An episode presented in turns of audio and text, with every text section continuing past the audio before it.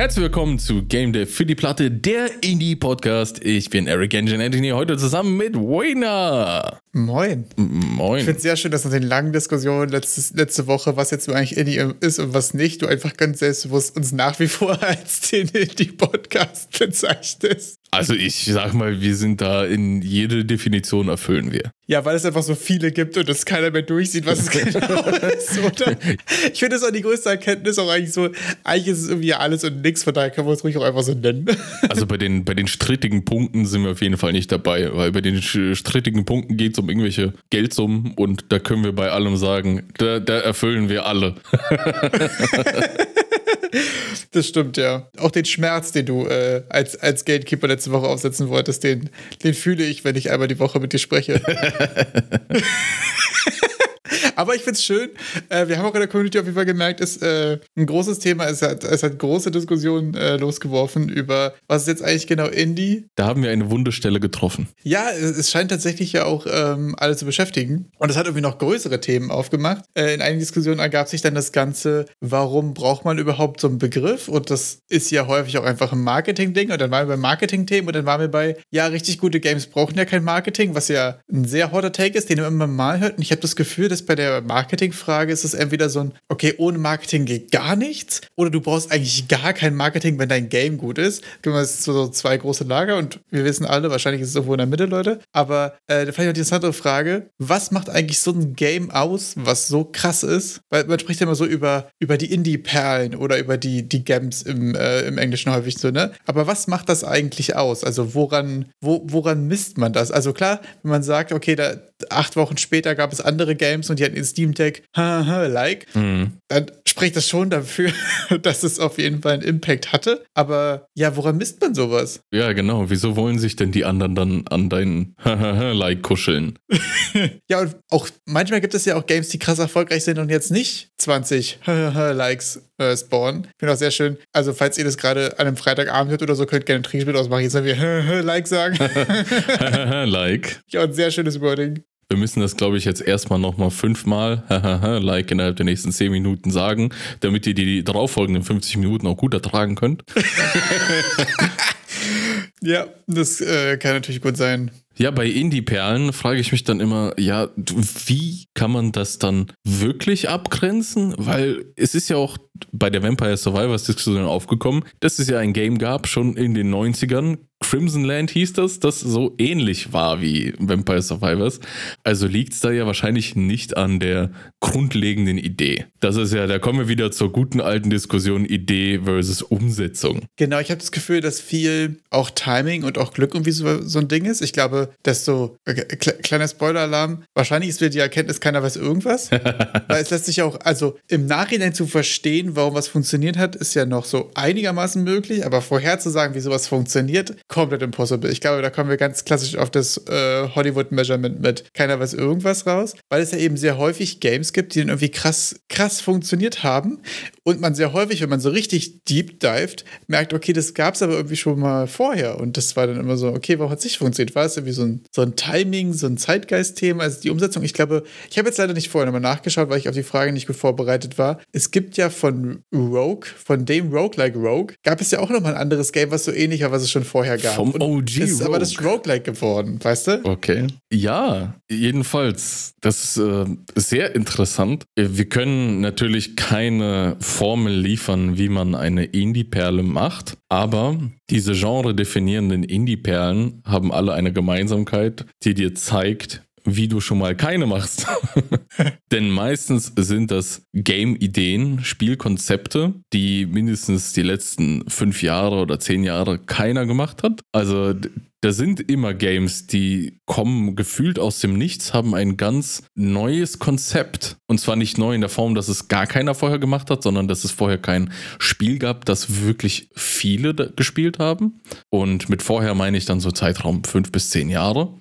Die Umsetzung ist dann meistens super gut und damit trifft man dann diesen Zeitgeist, in dem das einfach was Neues, Frisches ist. Und das kommt ja meistens aus der Indie-Ecke, weil jetzt kommen wir auch zum Marketing mit den, wie kann man, muss man Games, gute Games, müssen, müssen die gemarketet werden? Ja, mehr oder weniger schon, weil dein Game wird nicht zu einer Perle, wenn du Marketing, weil da ist ja wieder der Begriff Marketing die Frage. Du musst ja vorher gucken, was es so am Markt gibt. Das gehört auch schon zum Marketing. Welches Game mache ich denn überhaupt? Ah, okay. Du meinst, weil du auch ohne Marktforschung kein, kein, kein geiles Game rausbringst, also ohne nicht irgendwie auch äh, in dem Space unterwegs zu sein? Ich glaube, man muss schon mal reingucken, was es so an andere Games gibt. Und wenn du eine Perle erschaffen willst, musst du dich auch genug von denen distanzieren. Das ist nämlich, glaube ich, auch tatsächlich, also für, mich, für mich sehr, äh, sehr häufig gerade die Erkenntnis, dass die Games, ich weiß nicht, ob es alles Perlen sind, aber die, die mir auf jeden Fall am meisten hängen geblieben sind und die ich am innovativsten und am geilsten irgendwie fand, äh, waren häufig von, von Personen oder von, von Teams, die einem bestimmten Genre unterwegs sind, aber daran was Essentielles ändern. Also ich habe das Gefühl, dass ähm, Vampire Survivors ja so ein bisschen den äh, Auto-Battler Ultra Casual hat, aber dann halt durch die ganzen Kombinationen und durch die ganzen verschiedenen Variationen und so weiter ja so ein bisschen den, die, die Hardcore-Community eigentlich da, da reingebracht hat. Also es ist ein bisschen für eine andere, für eine andere Zielgruppe. Und genauso ist ja Dark Souls auch so ein bisschen weg von dem, ich drücke eine Taste und er slidet automatisch mit der Kampfanimation, heftet er sich an den nächsten Gegner, den er finden kann. Mhm. Und so random Button-Mashing-Sachen, sondern hat ja davon den Schritt weggemacht und hat gesagt, okay, wenn du eine Rolle drückst, dann machst du die Rolle. Und wenn du halt dann in deinen Tod rollst, dann läuft die halt durch. Hier gibt es kein Animation-Canceling oder irgendwas, ne? Natürlich auch sehr viel, äh, sehr viel Level-Design, sehr viel andere Sachen noch mit reinge, äh, reingeflossen, aber ich habe schon Gefühl, dass es im Kern äh, ein Genre mit Einflüssen für eine andere Audience auch ist, häufig. Also es ist auf jeden Fall, glaube ich, immer ein interessanter Approach, wenn man ein Game nimmt und sagt, jetzt bringe ich das mal irgendwie in eine andere Perspektive einfach, weil man ja doch viele Mechaniken des Ursprungs und warum diese Sachen gut sind und funktionieren ja auch mitnehmen kann und andere bestimmte Sachen dann halt ähm, anders angehen kann. Ich glaube, das ist designtechnisch immer eine interessante Frage. Und dann kommen wir zu dem Punkt, wieso ich glaube, dass solche Innovationen höchstwahrscheinlich, ich nenne es auch schon direkt Innovationen, aus dem Indie-Bereich kommen. Und zwar aus dem Indie-Bereich, so wie das auf der Wikipedia-Definition ist, ohne Publisher.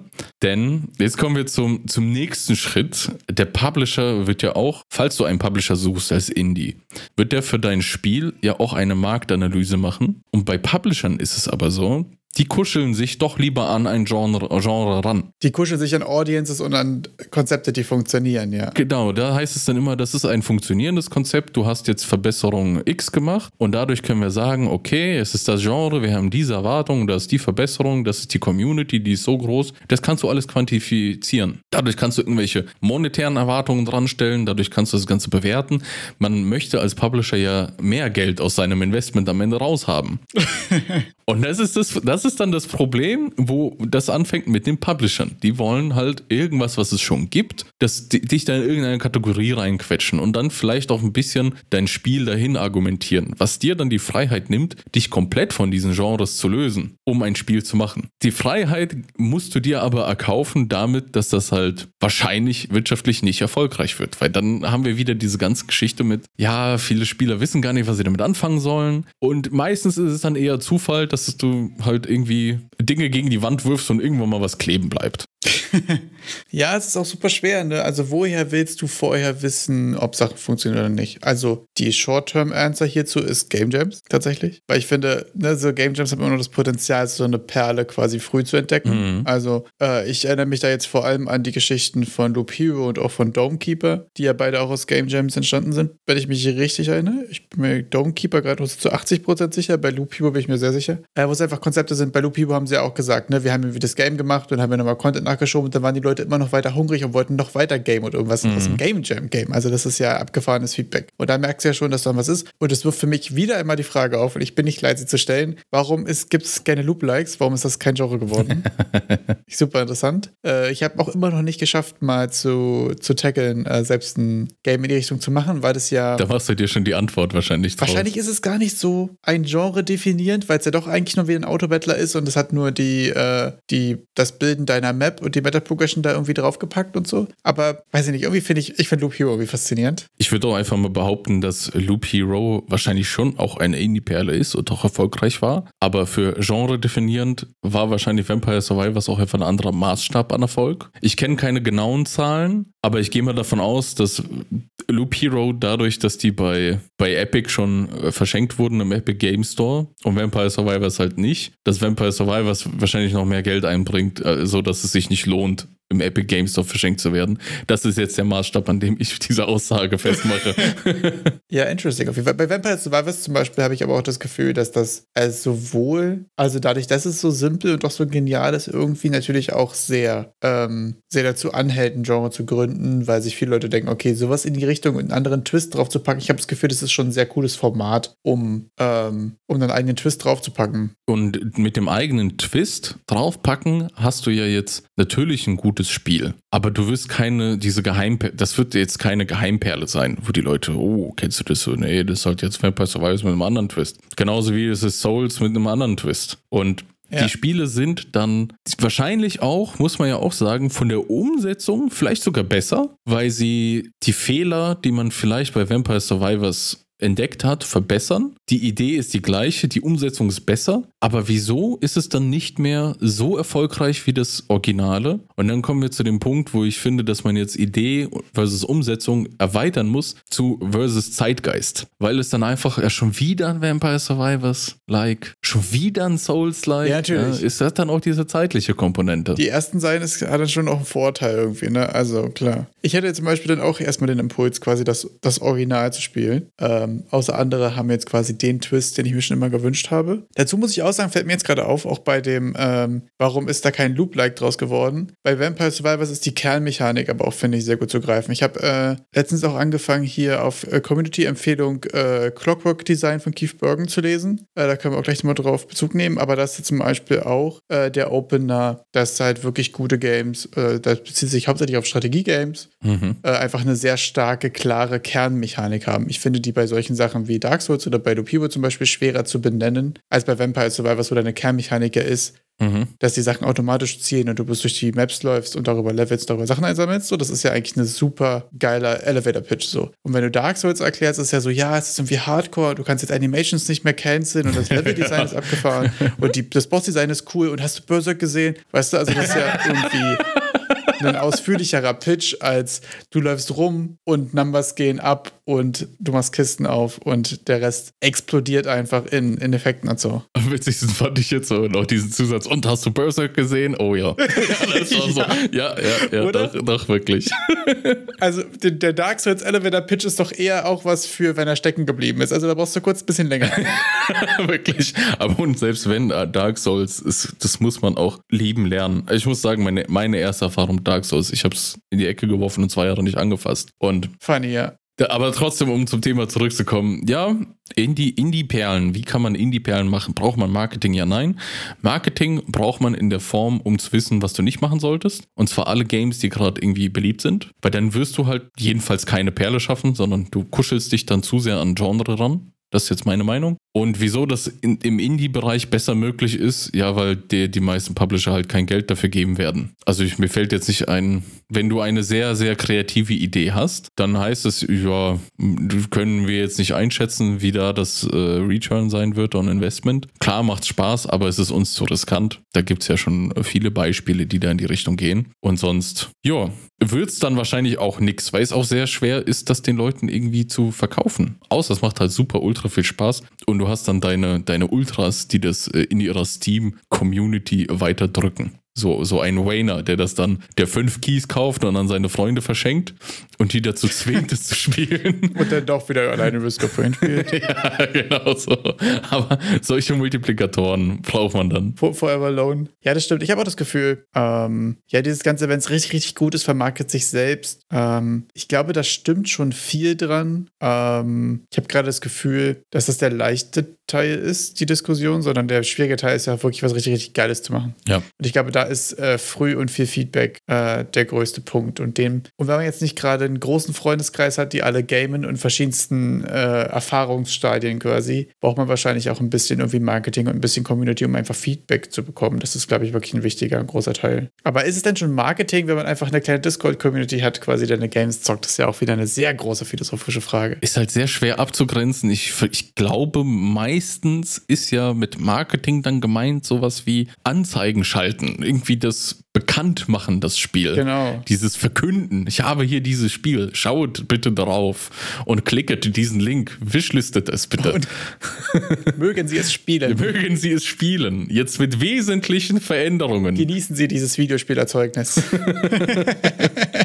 Ja, ist, ist interessant, ja. Ist auch immer wirklich eine. Gibt es auch nicht so richtig die, die, die, die klare Advice. Ich glaube auch wirklich, dass äh, gerade Games ja auch sehr abhängig davon sind, wie viel Erklärung die auch benötigen und Aufklärung und so weiter, ne? Also es gibt ja manchmal Konzepte, die sind auch einfach nicht so leicht greifbar. Also, wie gesagt, Vampire Survivors, bestes Beispiel. Du kannst jemand den Link schicken, der öffnet das in seinem Browser und nach acht Sekunden weiß der, okay. Make boom, boom, boom. Ne? Hier gibt es irgendwie keine Vampire, aber ich zerschnetze Sachen, dann kriege ich Upgrades, witzig. So, aber wenn du jetzt irgendwie so ein, so ein 4X-Game hast, wo du erstmal drei verschiedene Tutorial hast, so, da hast du ja auch eine größere Entry Barrier, was ja auch wieder die Frage aufmacht, so warum sind die so schwer zugänglich. Und da fand ich ehrlich gesagt das äh, Clockwork Design Buch ziemlich interessant. Ich habe mhm. noch nicht viel geschafft zu lesen, aber ich fand den Opener erstmal ziemlich interesting, weil es sich sehr bezieht auf das, was Tylen Sylvester in seinem Designbuch äh, quasi als Eleganz bezeichnet hat. Dieses, dass du Mechaniken und Systeme hast, die immer ineinander greifen und die auch wirklich miteinander gekoppelt sind, dass du jetzt eben nicht das ähm, Crafting in Elden Ring Problem hast, wo du irgendwie so ein System hast, was irgendwie so unabhängig von dem Rest ist und irgendwie auch eigentlich weg könnte. Ähm, fand ich sehr interessant. Was mir aber aufgefallen ist, worüber ich eigentlich schon sprechen wollte, weil soweit bin ich, ich habe gemerkt, dass ich im Intro das Buch krass unsympathisch fand. Also, das ist mir, ich weiß auch nicht richtig warum, ob das irgendwie so die Mut war, mit der ich da irgendwie, weiß ich nicht, in dem Setup, in dem ich gerade so war. Und es ist ja so, dass äh, okay, so Bücher über so fachliche Themen mhm. fangen ja häufig an mit dem Opener mit, warum machen wir das hier? Ja. So, was ist die Daseinsberechtigung für dieses Buch? Welches Problem, das du nicht hast, versuche ich hier zu lösen? Genau, und da ist man ja schon so, ich glaube, so auch als Autor, wenn du jetzt erstmal rechtfertigen, rechtfertigst, so warum du dieses Buch schreibst, haust du ja auch eher ein bisschen auf die Kacke. Klar. Und sagst so, das, was ich, weil das, was ich gemacht habe, war schon geil. Und das Buch hat dann angefangen mit Clockwork Design ist quasi der einzige Weg, es hat, hat sich auch sehr explizit auf Strategiespiele mhm. bezogen, muss man dazu sagen, äh, Spiele zu machen. Und es ist einfacher und die Ergebnisse sind besser und der einzige Grund, es nicht zu machen, ist, weil du es weil nicht kennst. Und das war so ein, und alles andere sind halt irgendwie Games, die sind so objektiv schlechter, die haben zwar trotzdem irgendwie auch Erfolg und es war aber so ein bisschen, es hat sich ein bisschen angefühlt nach alles anderes Quark. Ja, das ist so ein richtiger American Pitch. Und da wollte ich sagen, da hatte ich so ein bisschen, also auch als so ein bisschen, es hat jetzt auch nicht krass die anderen Shit talked oder so, ne? Aber ich fand es ein bisschen, es war mir ein bisschen zu viel. Da war ich so ein bisschen, ja, chill mal, Brody. Also ist gut, ich lese es ja schon, weißt du. Ich hab's aber, doch schon. Lass, lass mich doch. Äh und als dann wirklich angefangen hat mit, okay, äh, ich bin jetzt gerade im ersten Kapitel, wo es darum geht, oder einem der ersten Kapitel, wo es darum geht, okay, was ist überhaupt eine gute Kernmechanik, woran erkennt man eine gute Kernmechanik? Eine Kernmechanik muss auch gut getestet sein. Es hat natürlich im Intro wieder über Super Mario Bros. gesprochen, wo ich sagen muss, Leute, lass uns doch bitte in Game Design Talks und Büchern und so weiter nicht mehr über den Opener von Super Mario reden. Ich kann es nicht mehr hören. Was war denn da der Opener? Mit dem, du musst, du kannst nur nach rechts gehen oder was, was war da? Na, die Kernmechanik ist halt springen. Ach so. Und mit Springen kannst du dann die Sachen öffnen. Und mit Springen musst du, du musst natürlich nach rechts und dann lernst du beim Goomba quasi das zu überwinden und dann sprichst du dagegen und dann kommt da was raus und dann kannst du anders springen und so. Ja. Klar. Aber ich mag nicht mehr über das Game Design von Super Mario Bros. Ich weiß auch nicht, wie alt das Buch ist und so. Vielleicht äh, wurde da einfach noch nicht ganz so häufig drüber gesprochen. Aber da bin ich so, das ist schon fast ein bisschen. Natürlich gibt es immer wieder Leute, die es zum ersten Mal hören und denken sich so, ja, stimmt, voll geil. Aber deshalb da wieder so ein bisschen dieses Sättigungsproblem. Wenn man sich viel, viel damit beschäftigt und irgendjemand kommt wieder mit Super Mario an, dann bin ich so, okay, die Seiten kann ich überspringen, kenne ich schon, weiß ich, ja, ist geil. We got it. Nintendo und so. Ähm, genau, aber das hatte ich wie vorher bei den anderen Büchern noch nicht, dass ich fast das Intro echt ein bisschen drüber fand. Ich werde auf jeden Fall berichten, wie es weiter ist, weil den Open Nights mit der Kernmechanik und mit den anderen Sachen, die sich quasi da drin einhaken und quasi darauf mhm. aufbauen und wirklich äh, ein Game Design mit Fokus auf dieses elegante Design, wo alle Systeme ineinander greifen und wirklich Abhängigkeiten auch voneinander haben, äh, finde ich nämlich eigentlich ziemlich strong, fand ich sehr interessant. Wo wir schon bei Strategie-ähnlichen Games sind, ich kenne nämlich ein Game, das eine ziemlich Hardcore-Community hat, die auch immer wieder behaupten, das wäre super gutes Spiel und ähm, es aber irgendwie sein Potenzial nicht ausgeschöpft hat. Ich rede hier von dem Spiel Phantom Dust. Kennst du das Spiel? Nope, habe ich tatsächlich noch nie gehört. Das ist ein Game, das 2004 für die Xbox erschienen ist. Da gab es ein paar äh, Release Shenanigans, irgendwas hier, dies und das. Aber das hat eine sehr, sehr hartnäckige Community, dass es dann 2005 in Amerika auch released wurde. Unlike anything else on Xbox. Und das Spiel ist jetzt verfügbar durch die Community. Also die sind wirklich, die hängen sehr an diesem Spiel. Es gab da nochmal ein Remake und das könnt ihr kostenlos kriegen. Da könnt ihr in den Windows äh, Game Store, Game Shop rein. Ich weiß gerade gar nicht, wie das genau heißt. Dieses, wo man Windows-Apps kaufen kann. Ihr kriegt es auf jeden Fall kostenlos. Müsst ihr euch ein bisschen durchgoogeln. Das ist äh, super, super frei verfügbar. Ja. So, Jedenfalls, das Game ist halt doch ziemlich komplex, weil ich habe es mir mal geholt, ich habe es mal versucht zu spielen. Und es ist ein bisschen wie ein Kartenspiel in 3D. Du musst dir vorher ein Deck bilden mit Skills, da kann man jetzt nicht so, das sind halt alles irgendwie Angriffskarten. Und du hast so ein bisschen 3D manövrieren, musst Punkte sammeln, um deine Skills anwenden zu können. Und kämpfst dann 2 äh, versus 2 oder 1 versus 2 gegen halt KI oder wahlweise PvP. Und irgendwie jeder, der das gezockt hat, oder ich habe mir zumindest eine Doku dazu angeschaut und da wurde so das Ganze abgefeiert, dass ich es mir dann mal genommen habe und versucht habe, das mal zu spielen. Ja. Und ich bin nach, ich glaube, zehn Stunden Intro-Missionen und so immer noch nicht an dem Punkt, dass ich sage, es macht mir jetzt irgendwie großartig Spaß. Aber es ist halt auch irgendwie kompliziert. Und ich weiß nicht, ob das vielleicht auch ein Beispiel für ein Spiel ist, das vielleicht irgendwann mal Spaß macht, aber am Anfang doch eine sehr, sehr hohe Eintrittsbarriere, für mich zumindest hat. Ich wollte das jetzt hier mal reinschmeißen in die Community, mal dir auch bekannt machen ja. und mal schauen, was passiert. Ob sich ein paar rückmelden, ob du es dir vielleicht holst und mal reinzockst, weil ich glaube, das ist ein Spiel, das könnte dir vielleicht gefallen. Ja, also ich habe da zwei, zwei, zwei, wow, äh, zwei geteilte Meinungen zu, weil, also mein erster Impuls ist so, God, please no. Also wenn es zehn Stunden dauert, aber doch keinen Spaß macht, da bin ich gerade so, huh, gar kein Bock eigentlich. Also ich merke, wenn mir jemand sagt so, ja, hier, du musst es spielen, so die ersten zehn Stunden sind ein bisschen lang, bin ich so, ich mag gerade Games, die gehen nur zehn Stunden. Mhm. So, das ist so gerade meine, meine Mut. Auf der anderen Seite, wenn du sagst, es ist halt ultra komplex und so weiter, habe ich mega Bock da reinzudiven. Das äh, mag ich ja sehr. Ähm, interessant, ich muss es mir auf jeden Fall mal anschauen. Ich finde es abgefahren. Dazu hätte ich jetzt aber eine andere Frage gerne aufgeworfen und zwar sind Games, die in den ersten zehn Stunden noch keinen Spaß machen, wirklich gute Games? Ich weiß nicht, ob das allgemein die ersten zehn Stunden keinen Spaß macht oder ob das einfach kein Game für mich ist. Okay. Also ich weiß, ich bin mir nicht sicher, ob es mir jemals Spaß machen würde, selbst nach 100 Stunden. Hm, verstehe. Weil das Thema, ich muss sagen, ganz ehrlich gestehen, ich habe es nur angefangen, weil die das alle so gefeiert haben. Ja. Deshalb habe ich mir gedacht, ich probiere es mal aus und habe dem auch so viel Zeit gegeben. Games, die aber allgemein erst nach 10 Stunden Spaß machen, also entweder die sind nichts für dich, so wie das, was ich gerade mit Phantom das glaube, die sind einfach nichts für mich. Ja. Oder es dauert halt zu lang. Also wenn ein Spiel echt erst nach 10, 20 Stunden Spaß macht, dann ist das für mich persönlich ein Spiel, das mir nie Spaß gemacht hat, weil ich es eh nicht weiter spielen würde. Ja. Also ich weiß, das hat ja auch viele äh, in MMO-Bubbles sehr häufig, dass Leute sagen, ja, du musst jetzt hier nur kurz die 20, äh, die 20 bis 60 Stunden auf Max-Level grinden und das Endgame macht mega Bock und ich bin so, hä? Nein! Ist das dann überhaupt noch Endgame? Das ist dann doch das, das Main-Game, wenn alle sagen so. Also warum muss ich denn leveln? So, ja, um die Mechaniken zu lernen, wahrscheinlich nicht. Also, weiß ich nicht, da habe ich keinen Bock, irgendwie 30 Stunden lang äh, acht Wildschweine zu töten und fünf Reißzähne zu sammeln. nicht, dass ich das nicht auch wirklich viele Stunden meines Lebens getan habe. Man hat es einfach schon zu viele Stunden getan. Der Weg hat schon auch irgendwie Bock gemacht oder war mit den Leuten unterwegs oder irgendwas, ne? Aber so dieses pure, ja, die ersten 100 Stunden sind scheiße, bin ich irgendwie so, boah. Aber es gibt natürlich auch Sachen, die sind einfach sehr hart und wo einfach das Gameplay schon da ist, aber einfach der Skill, um das richtig zu enjoyen, noch nicht. Also ich habe zum Beispiel bei Escape from Tarkov zum Beispiel auch ein Game, was auch schon eine relativ große Einstiegshürde hat, wo du am Anfang ja einfach. Oh, das Spiel ist so ein Rotz. Nicht so viel super die Sonne siehst und so weiter, aber ich finde trotzdem, kannst du reingehen, du kannst erstmal eine Scuff-Runde spielen, du kannst Spaß dabei haben. Das macht nach zwei Stunden Spaß. Auch wenn du noch zwei Stunden auch überhaupt nicht das Gefühl hast, dein Leben unter Kontrolle zu haben. Das dauert schon irgendwie eher 20 Stunden und so. Aber trotzdem macht es ja Bock am Anfang. Ich glaube, ich, ich muss direkt zu, meine Meinung zu Escape from Tarkov ist, wenn du allgemein Ego-Shooter magst, dann wirst du das Spiel hassen. Das ist meine Meinung. Weil das einfach so, ey, ich für 50 Knöpfe mit umschalten, wann schießt du, wann nicht, weißt du, wo ich normalerweise rein, okay, WASD, linke Maus. Du meinst, wenn du Doom magst, dann bist du die, die falsche Zielgruppe. Dann bist du quasi. komplett falsche Zielgruppe dafür. Wenn du ein bisschen springen, ein bisschen hier diese overpowered Fantasy, Escape ja. from Tarkov ist Game Design designtechnisch ist es nicht für die breite Masse ausgelegt.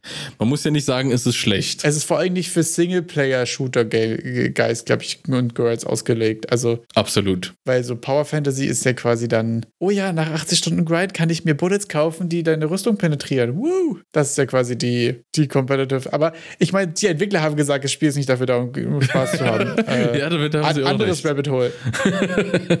Man muss ja auch immer sagen, bei Game Design, du kannst ja nichts falsch falsch in Form von, das ist ja alles so eine Sache mit, du musst halt bedenken, wie jede Game Design Entscheidung deine Zielgruppe einschränkt oder erweitert. Es Ja. gibt immer Leute, da kann man sagen, es gibt Leute, die, die mögen es halt scheiße zu fressen, ja. Und es sind nicht viele, aber die gibt's. Und dementsprechend kannst du keine falsche Entscheidung machen, so dass es so falsch an sich ist, sondern einfach nur, wem würde das jetzt alles gefallen? Wenn ich diese Entscheidung dazu nehme, würde sich die Gruppe vergrößern oder verkleinern, was ja auch nicht schlecht ist. Wenn du nur die fünf Leute targetest, kannst du es ja so auf die zuschneiden, dass es perfekt auf sie passt. Das ist immer diese Absolut, Game muss Design überhaupt nicht schlimm Dimension. sein, wenn du selbst einer von den fünf Leuten bist und du machst es auch für dich selbst. Also, Ja. da finde ich auch immer ne, diese ganzen Diskussionen mit, das kann man so nicht machen, das kann man so nicht machen. Das kommt drauf an, ne? Wenn ich einfach vor, für mich vor Veloz und was bastel, dann kann ich machen, was ich will. Und das ist ja auch das Schöne. Deswegen ist das ja als Hobby auch so geil. Du machen kannst, was du, was du möchtest. Übrigens, wo wir jetzt gerade noch bei komplizierten Games waren, auch noch ein sehr, sehr starkes Potenzial, äh, sehr starkes äh, Zitat und ein sehr hotter Take aus dem Clockwork Design Buch. Strategy games have the highest potential of intellectual value and have great, for, great value for us all.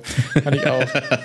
oder äh, have the potential to have great value oder so, irgendwie war das Wording. Aber the highest potential of intellectual value, value fand ich schon auch, ist schon eine selbstbewusste Aussage. Sehr also, selbstbewusst. Sich an den Zenit zu stellen ja, mit den Strategy Games. Das fand ich schon äh, abgefahren. Äh, es gibt gerade aber auch irgendwie wieder super viele abgefahrene Dokus. Du musst mir die von Phan- Phantom Dusty packen auf jeden Fall auch mal in die Beschreibung. Die will ich mir auch gerne mal anschauen. Äh, ich habe mich auch die Doku von äh, 10 Jahre Risk of Rain angeschaut Mhm. zum Release des Remakes des ersten Teils. Und das fand ich auch sehr interessant. Äh, erstmal, weil die beiden ursprünglichen äh, Entwickler das Game ja gar nicht mehr machen. Die haben die IP ja abgegeben an äh, Gearbox, wenn ich richtig bin. Die sind auf jeden Fall nicht mehr so direkt involviert. Das heißt, das ist eigentlich ganz funny, weil es eine 10 Jahre Doku ist, aber so ab der Hälfte sind die gar nicht mehr so richtig involviert, also richtig äh, die Main Characters. Und was ich aber abgefahren fand, ist, dass sie für Risk of Rain Returns, also für das Remake des ersten Teils, sich für die Entwicklung Modder des ersten Teils rangeholt haben.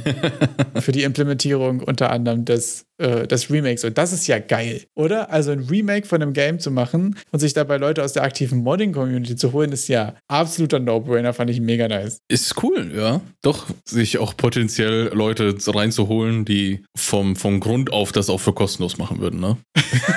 Ja, vor allen Dingen, also bei, bei, ähm, bei Risk of Rain ist ja auch ganz viel verschrobene äh, Lore und äh, ganz viele Item Descriptions und so. Da sind ja Leute sehr viel drin und ich glaube, die haben auch für Re Returns äh, wieder noch ein paar Sachen mit dazugebracht, ein paar Mhm. Sachen reingebracht und so, ne? Und ähm, das ist schon geil, Leute dazu haben, die einfach da schon auch involviert sind, quasi in die, in die IP und in das Worldbuilding und so weiter. Ich meine, die haben auch explizit eine Person, die auf dem Schirm hat und guckt, dass die Lore quasi konsistent ist, dass alles, was neu dazu kommt, auch äh, damit reinpasst und das alles ein, ein Gebilde quasi bleibt, auch für den DLC, der für den zweiten Teil noch angekündigt wurde und so, äh, ist da ganz viel Hirnschmalz reingeflossen, dass das eine, eine, ein konsistentes Worldbuilding ist und so. Das finde ich immer nice. Ich mag auch immer dieses, äh, haben wir glaube ich schon mal drüber gesprochen, oder dieses Multiverse-Metaverse-Ding nicht mehr, wo dann irgendwie alles alles sein kann. Ja. Und die Welten eigentlich dann irgendwie ihre eigenen Gesetze häufig auch außer Kraft setzen und so. Ist immer so funny für, ha, wir machen jetzt mal alles anders, lustig. Ja, ich fand den Dinosaurier Spider-Man auch funny, aber es ist dann auch einfach so, dass es häufig so bei so konsistenten, geilen Welten, die sich über so lange aufgebaut haben, auch so ein bisschen den, den Vibe killt manchmal. Ja, besonders wenn die Regeln klar sind, dann ist es interessanter. Wie kann mit diesen Regeln können Probleme gelöst werden und Multiverse, Universe Zeug, da kannst du ja dann immer so ein Kaninchen aus dem Hut ziehen, wie aus anderem Universum kommt jetzt der Ja, du musst ja auch nicht mehr so auf Konsistenz achten, weil du kannst immer sagen, ha, Multiverse. Ja, Also Multiverse. zweifelsfrei. Es ist immer so die, die aus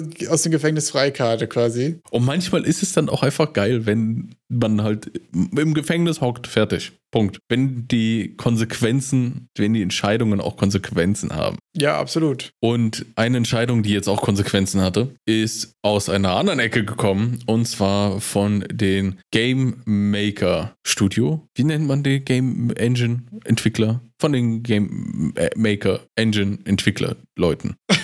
denn?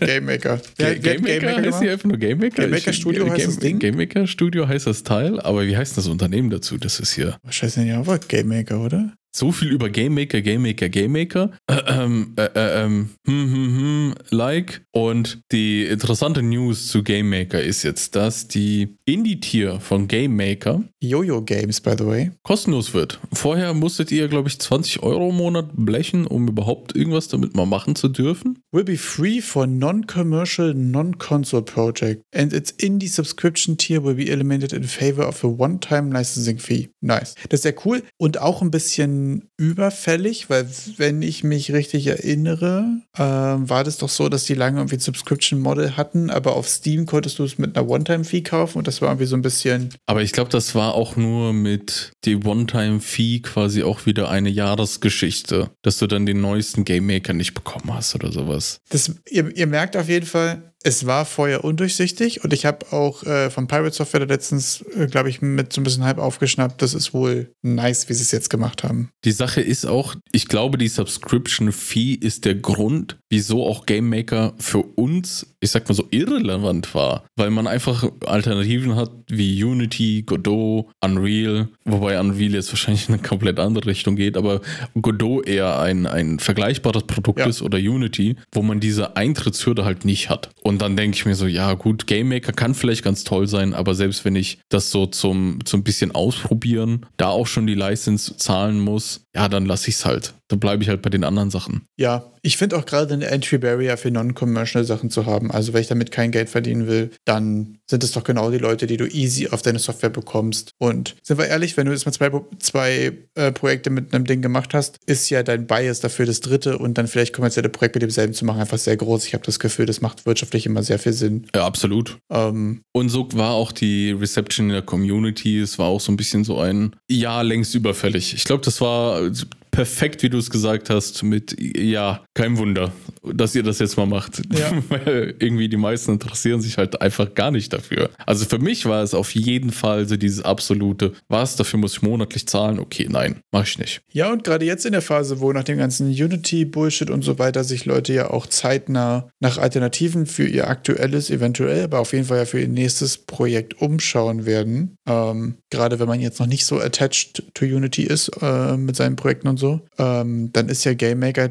auf jeden Fall auf der Liste von Alternativen, die man untersucht. Das heißt, da jetzt Klarheit zu schaffen und die Entry Barrier möglichst klein zu machen für Leute, die auch eventuell von Unity kommen, ist natürlich auch eine Möglichkeit. Also ich glaube auch eine Chance, die, die sie versuchen zu nutzen. Ne? Und wenn sie dabei ihren Kram aufräumen und machen, dass es quasi zugänglicher ist, ist ja mega gut. Als Zusatz kommt noch, also ihr könnt ja jetzt eine One-Time-Fee zahlen, die ist äh, 99 Dollar als Indie und zusätzlich kriegt ihr halt Rabatte, wenn ihr schon auch Subscription gezahlt habt. Also das ist dann nicht irgendwie, ihr habt jetzt für, für nichts Subscription gezahlt, sondern so wie ich es verstanden habe, wenn ihr jetzt schon 100 Dollar an Subscriptions gezahlt habt, sollte das jetzt kostenlos sein nach meinem Verständnis. Aber FAQ durchlesen und nochmal nachschauen, wenn das etwas ist, was euch interessiert, was ihr halt schon gehabt habt, da wisst ihr das wahrscheinlich eh schon.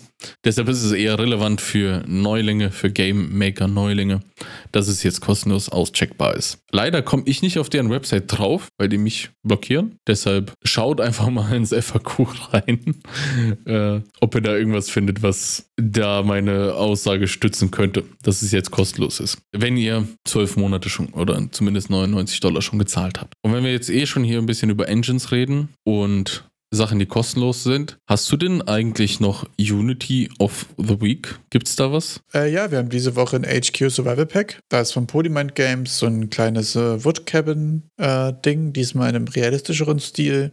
Äh, Polymind Games ist auch der, äh, der Code diese Woche. Ich pack's euch wieder in die Beschreibung. Ich habe dir mal einen Link geschickt. Ähm, ist tatsächlich, glaube ich, so eine richtig klassische Survival Game Baseline oder Horror Game. Du bist allein Cabin in the Woods mäßig unterwegs. Ähm, ja, ein paar ganz entspannte äh, PBR-Assets mit einem Messer und einem Steak, gekocht und ungesteakt, äh, ungesteakt, Ungestaked. Eine Box und äh, einen kleinen Makeshift-Schlafsack quasi und ein paar Base Weapons und so. Ist tatsächlich ein ziemlich großes Paket. Das ist doch schon ziemlich viel, ne? ja, finde es tatsächlich auch ein ziemlich großes Paket. Ähm, ist ziemlich cool. Auch so eine Baseline, so ein paar Rüstungen, auch so eine kleine Rüstung aus Knochen und so sieht eigentlich ziemlich cool aus. Also alles, was so Richtung Daisy Rust the Forest Baseline Setup angeht. Eigentlich ziemlich cool. Äh, wir hatten ja auch mal das Survival-Game in der Senva Academy vor ein paar Wochen in einem Humble Bundle. Falls ihr euch das gegönnt habt, wäre das auf jeden Fall jetzt der richtige Way, ähm, da ein paar coolere Assets reinzuschmeißen, falls ihr dem gefolgt seid. Also ich finde das wirklich sehr groß für das, was ihr da bekommt und auch sehr vollständig. Also ja. ihr habt auch sogar Icons zu diesen ganzen Items, die da drin sind. Also das ist schon cool. Ich sehe gerade auch hier die, äh, die prominente Bewertung von dem, äh, von dem Asset ist auch, you can make a whole game with this asset. Äh, es ist wirklich selten, weil meistens von den kostenlosen Sachen schneiden die das ja schon so zu, dass du dann schon gezwungen bist, noch dieses eine Pack zu kaufen, wenn du dieses alles haben willst, so, weißt du? Die, die machen dann so drei Viertel. Ja, das ist so wie dieses Auto, aber die, die, die, äh, die High Definition Reifen fehlen noch so. die High Definition Reifen. Ja, und hier sind die High Definition Reifen dabei. Also wirklich auch die Icons sind dabei. Das hat mich gerade sehr verwundert, dass es wirklich sehr, sehr vollständig ist. Ja, fand ich auch sehr cool. Es gibt halt in dem Fall, glaube ich, das nächste äh, sinnige Asset. Es gibt auch von demselben Anbieter quasi ein Template für ein Survival-Game dazu. Das ist ganz praktisch. Äh, die könnte man sich wahrscheinlich auch safe jetzt im Bundle gönnen. Die sind ja aktuell auch noch im Black Friday alle für 50% off. Ähm, das heißt, falls ihr mal den Jumpstart in Unity Survival Games machen wollt. Bis wann ist denn der Black Friday Deal? Ähm, die enden in 19 Stunden und 24 Minuten. Das heißt, wir werden das mal ganz kurz schon mal in den Discord pushen, damit, wenn ihr das jetzt gerade hört, falls es für euch relevant sein sollte, äh, euch das Template noch gönnen konntet. Aber ich meine, Upsi dupsi, selber schuld nicht im Discord zu sein. genau, das Survival-Template kostet dann ein Fuffi, finde ich tatsächlich für so ein ausführliches Template. Ich habe jetzt das noch nicht ganz gecheckt, das ist das Template Pro. Ob es da vielleicht auch eine kleinere Version von gibt, ähm, kann man sich sonst auch nochmal anschauen. Und wenn euch das nicht genügt, dann gibt es auch ein neues Humble Bundle diese Woche.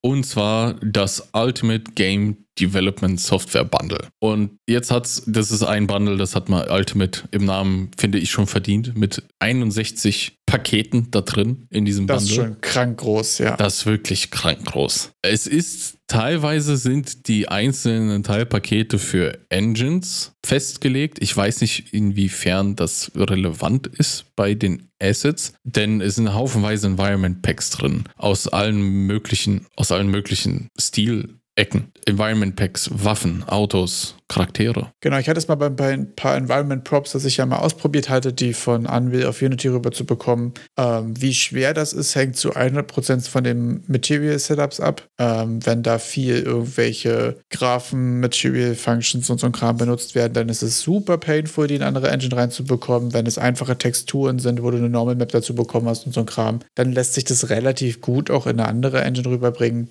Ähm, vor allen Dingen, was halt so Demo-Scenes und so weiter angeht, finde ich, ist immer noch ein ziemlich großer Mehrwert. Also, weil bei mir persönlich merke ich zum Beispiel, dass sehr häufig so Post-Process und Lighting und so bin ich überhaupt nicht gut drin. Und da quasi Demo-Seller zu haben, okay, so sehen diese Sachen, die ich hier bekommen habe, auch wirklich so geil aus wie auf dem Screenshot, ist schon auch ein sehr großer Mehrwert. Das heißt, ich würde eigentlich dazu tendieren, wenn ihr jetzt sagt, okay, ich will dieses Asset unbedingt haben, aber ich will es eigentlich gerne in einer Engine haben, guckt zuerst mal, ob es in dem Shop eures Vertrauens vielleicht mit den Assets dafür findet, also mit den richtigen Demo-Setups und so weiter. Generell kriegt man die aber schon irgendwie auch in andere Engine rein. Und das Pack ist auch sehr groß. Also die Engines, die da abgedeckt sind, sind Unity und Unreal. Da könnt ihr auch bei Humble auch nochmal gucken. Das steht dort überall dabei, welches Pack für welche Engine ausgelegt ist. Und das bedeutet, ihr kriegt dann wahrscheinlich einfach die Project Files schon direkt in der, für diese Engine zugeschickt. Es gibt auch noch Soundeffekte dabei, Visual Effects und hier und da mal ein Tool, Pack und äh, Icons für Sachen. Also es ist sehr umfangreich. Schaut es euch an. Für 27 Öken kriegt ihr, glaube ich, das komplette Pack. Aber schaut genau.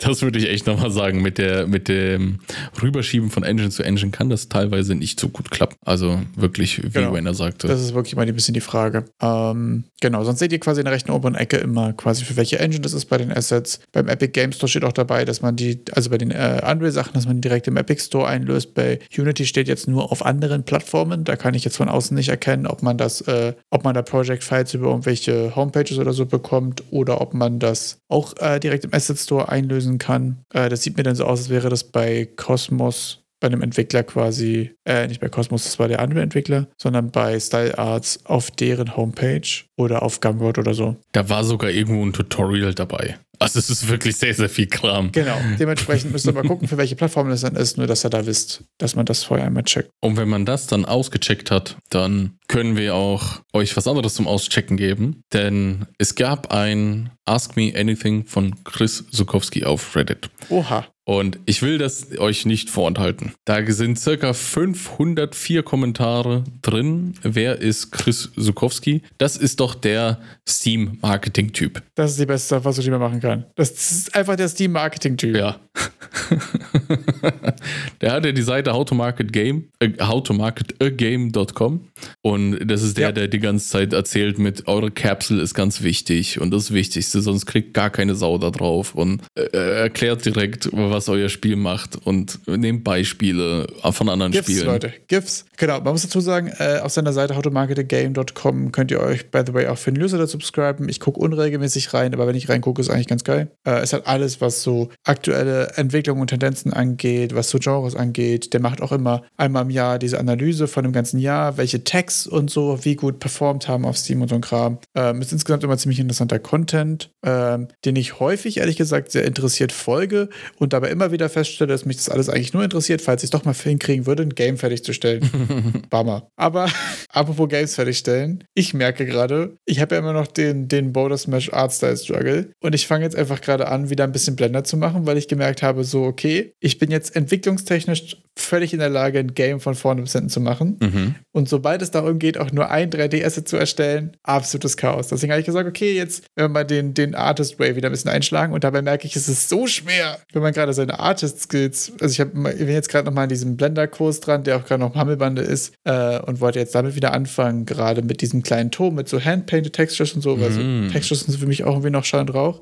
Und es ist so schwer, wenn man so ein bisschen dann äh, den Fokus switcht und nicht mehr direkt an dem Game, nicht mehr direkt an dem Game arbeitet, nicht ein neues Projekt anzufangen. Das ist so schwierig. Man ist ja quasi schon irgendwo anders und da dann irgendwie, Ja. oh, oh, jetzt oh, Handpainting, Turm, Handpainting, mach mal eine Treppe Genau. rein, oben einen Bogenschützen, der mir dann in den Rücken schießt. Mm, Zack, boom, Tower Defense. Ah, so. Ah ja, auch stark. genau, also abgesehen davon, dass ich irgendwie die Woche sowieso zu Gehalt gekommen bin, merke ich aber so, dass dieser, ne, dieser Drive, was Neues anzufangen, ich wollte ja auch immer noch den Artstyle GPT machen, habe ich auch noch nicht zugekommen. Ich habe gerade so, dass ich nicht mal mehr schaffe, das Sidetracking anzufangen.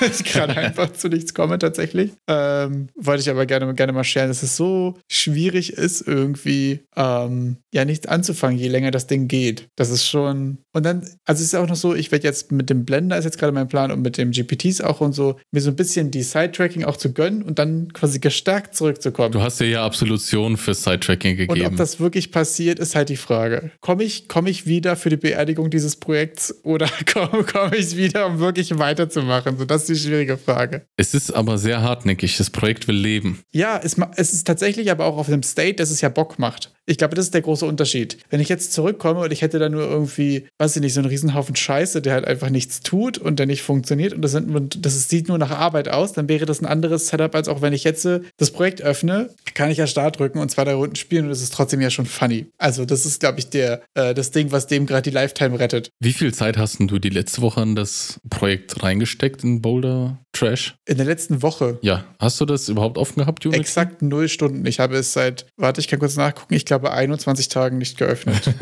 Aber ich meine, im Endeffekt ist ja de- dein Blender-Ausflug ja schon dem Projekt zurechenbar. Derzeit noch. habe ich auch das Gefühl. Ob es sich nachher tatsächlich dafür, davon benefitet, ist quasi die Frage. Aber insgesamt muss man sagen, also gerade ist wieder auch die Phase, wo ich mir selbst Ab Absolution dafür erteile, einfach gar nichts zu schaffen. Das ist ja das Schöne an, Leute, ich sag's mal wieder, Game Dev als Hobby. Woo. So, weil ich schaffe jetzt gerade einfach nichts. Ich arbeite, danach spiele ich Videospiele und dann ist gut. Also funktioniert auch super. Ich suche auch noch nach einer äh, Methode oder nach einer Möglichkeit, mir vorzunehmen, Zeit nochmal für Game Dev reinzustecken. Bei mir ist gerade zeittechnisch, geht vieles runter und rüber. Und ich hatte jetzt vor, dass ich mir so wie, wie, wie manche Fußball spielen gehen oder sowas. Gibt ja die, die Ja. machen so Dinge wie Sport oder sonstiges regelmäßig.